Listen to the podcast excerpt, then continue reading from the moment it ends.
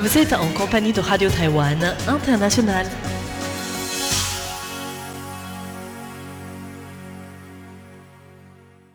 Bonjour à tous les auditeurs de Radio Taïwan International, vous êtes en compagnie de Valentin Floquet pour vous présenter le programme de ce mardi 30 novembre 2021. Le programme d'aujourd'hui commencera par le journal de l'actualité présenté par Clément Tricot. S'en suivra un décryptage présenté par Meg Wang sur le référendum local à Shinju qui est organisé en même temps que les autres référendums nationaux. Et ce sera ensuite euh, l'émission Asie-Pacifique présentée par Lisa Dufaux. Aujourd'hui, il s'agira des îles Salomon, des Samoa, de la Corée du Sud et de Hong Kong. Enfin, dans les joies de l'éco-construction présentées par Sasa, ce sera la suite euh, de l'émission de la semaine dernière en compagnie d'Iris et Yaya. Retrouvez tout de suite Clément Tricot pour euh, son journal de l'actualité avec les dernières informations sur Taïwan, en commençant par les principaux titres. L'Assemblée nationale française vote une résolution soutenant la participation internationale de Taïwan.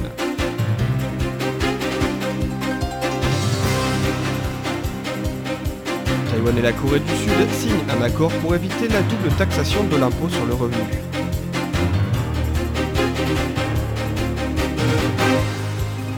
Le prix Asie 2021 pour la démocratie et les droits humains sera décerné à l'avocate afghane Oumera Rasouli.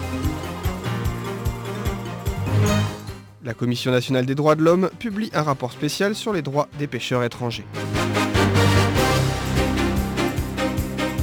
Bonjour auditeurs et auditrices de Radio Taïwan International, ici Clément Tricot pour vous présenter le journal de ce mardi 30 novembre 2021.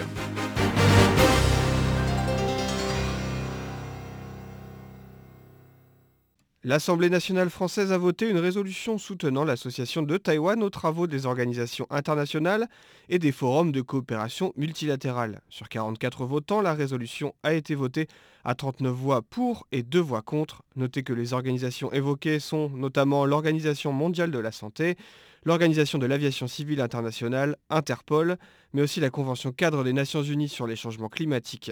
Cette résolution avait recueilli les signatures de 181 députés, dont 7 dirigeants de groupes parlementaires, à l'exception de ceux du Parti communiste français et de la France insoumise. Les différents groupes parlementaires se sont donc exprimés hier en faveur de cette résolution. Seul le groupe d'extrême gauche, la France insoumise, a affiché son opposition par la voix de Jean-Luc Mélenchon. Le groupe parlementaire de la gauche démocrate et républicaine s'est abstenu. Il est nécessaire de souligner que la résolution n'a pas de caractère contraignant vis-à-vis du pouvoir exécutif. De plus, aussi, le Sénat français a voté à l'unanimité une résolution similaire le 6 mai dernier. Jean-Baptiste Lemoyne, secrétaire d'État auprès du ministre de l'Europe et des Affaires étrangères, a affirmé être en faveur de la participation de Taïwan à plusieurs organisations internationales dont l'OMS, car il est essentiel que tous les acteurs puissent prendre part à la lutte contre la pandémie. Il a souligné que l'enjeu de la participation de Taïwan aux organisations internationales ne doit pas devenir un enjeu politique, selon lui. L'enjeu est de répondre aux intérêts et objectifs de la communauté internationale et que dans cet esprit, la France soutient la participation de Taïwan aux organisations internationales. Soulignant que le système sanitaire taïwanais n'a jamais été débordé dans la lutte contre le Covid-19, Jean-Louis Bourlange, président de la Commission des Affaires étrangères de l'Assemblée nationale, a présenté Taïwan comme un modèle de gestion de crise dont il convient de tirer des enseignements, tout particulièrement en matière d'anticipation et de réactivité. Taïwan et la Corée du Sud signent un accord pour éviter la double taxation de l'impôt sur le revenu après ces temps de négociations, Taïwan et la Corée du Sud ont signé un accord pour éviter la double taxation de l'impôt sur le revenu le 17 novembre dernier. Le ministère des Affaires étrangères a rendu public cette nouvelle aujourd'hui. Le consensus établi s'inscrit dans la suite des échanges entamés en 2014 concernant un accord en vue d'éviter les doubles impositions et de prévenir l'évasion fiscale en matière d'impôt sur le revenu. Cet accord doit contribuer à promouvoir les relations économiques et commerciales entre Taïwan et la Corée du Sud. Le prix Asie 2021 pour la démocratie et les droits humains sera décerné à l'avocate afghane Umera Razouli. La Fondation taïwanaise pour la démocratie, TFD, a annoncé que le 16e prix Asie 2021 pour la démocratie et les droits humains sera décerné à l'avocate afghane Umera Razouli. Le président de la TFD, Yosukun, a déclaré que le prix de cette année reconnaît les contributions et les efforts de Umera Razouli pour promouvoir les droits des femmes afghanes.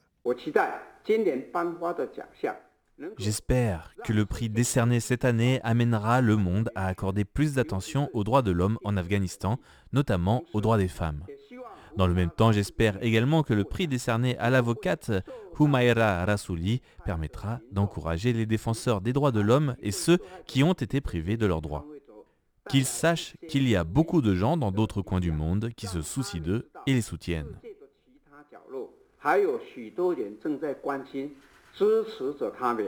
Depuis 2006, la TFD décerne ce prix à des personnes ou des groupes qui ont apporté une contribution exceptionnelle à la promotion de la démocratie ou des droits de l'homme de manière pacifique dans la région asiatique et qui ont eu le courage de défendre les droits de l'homme et de parler en faveur de la justice.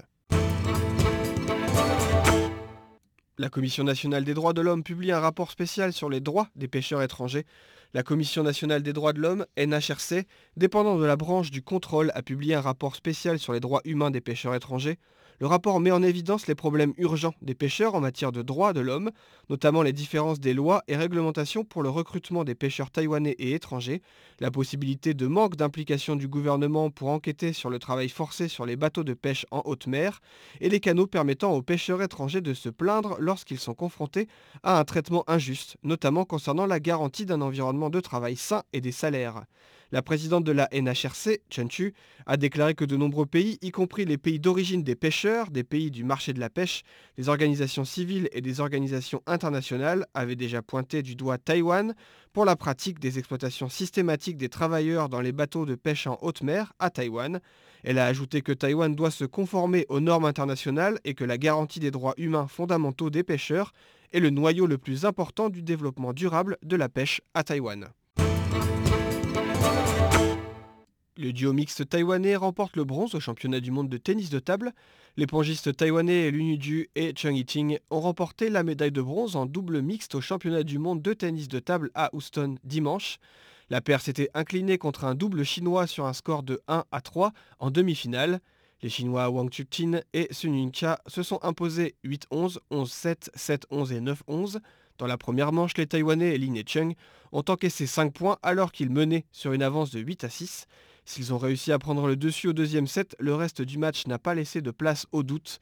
Comme il n'y a pas de match pour la troisième place du tournoi, Ling et Chen ont remporté une médaille de bronze après la défaite, tout comme les autres demi-finalistes perdants.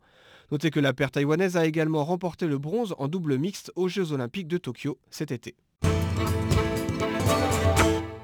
Taipei au 7e rang mondial de la hausse des prix de l'immobilier haut de gamme. Le prix de l'immobilier résidentiel de luxe à Taipei a augmenté de près de 18,9% au troisième trimestre de cette année par rapport à la même période en 2020, plaçant la ville au 7e rang mondial du dernier indice Prime Global Cities, publié par la société de conseil en immobilier Knight Frank. L'indice suit l'évolution des prix des propriétés haut de gamme dans plus de 46 villes du monde. Taipei a gagné 3 places par rapport au trimestre précédent, Selon Andy Huang, directeur de la recherche marketing de Repro Knight Frank, la progression de Taipei dans le classement signifie que les limites de la Banque centrale de Taïwan concernant les hypothèques pour les propriétés résidentielles de luxe ne se sont pas reflétées sur le marché. Dans l'ensemble, l'indice a progressé de 9,5% au troisième trimestre de l'année, contre 8,3% au deuxième trimestre. 85% des villes du classement ont enregistré une hausse des prix des biens immobiliers de premier ordre en glissement annuel. À titre de comparaison, les prix ont augmenté d'une année sur l'autre dans 76% des villes au trimestre dernier, 16 d'entre elles ayant enregistré des hausses de plus de 10% selon le rapport de Knight Frank. L'ONG Safeguard Defenders a documenté le nombre de ressortissants taïwanais à l'étranger extradés vers la Chine entre 2016 et 2019. Eh bien, plus de 600 cas de ressortissants taïwanais à l'étranger ont été extradés ou expulsés vers la Chine depuis des pays d'Asie, d'Afrique et d'Europe.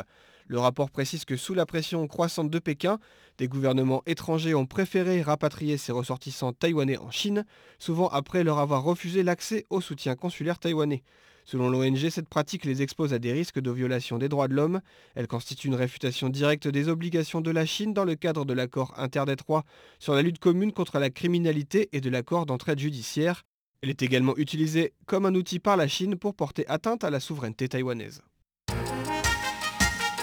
Merci auditeurs et auditrices d'avoir suivi ce journal de l'actualité du mardi 30 novembre 2021. C'était Clément Tricot, restez avec nous sur Radio Taïwan International.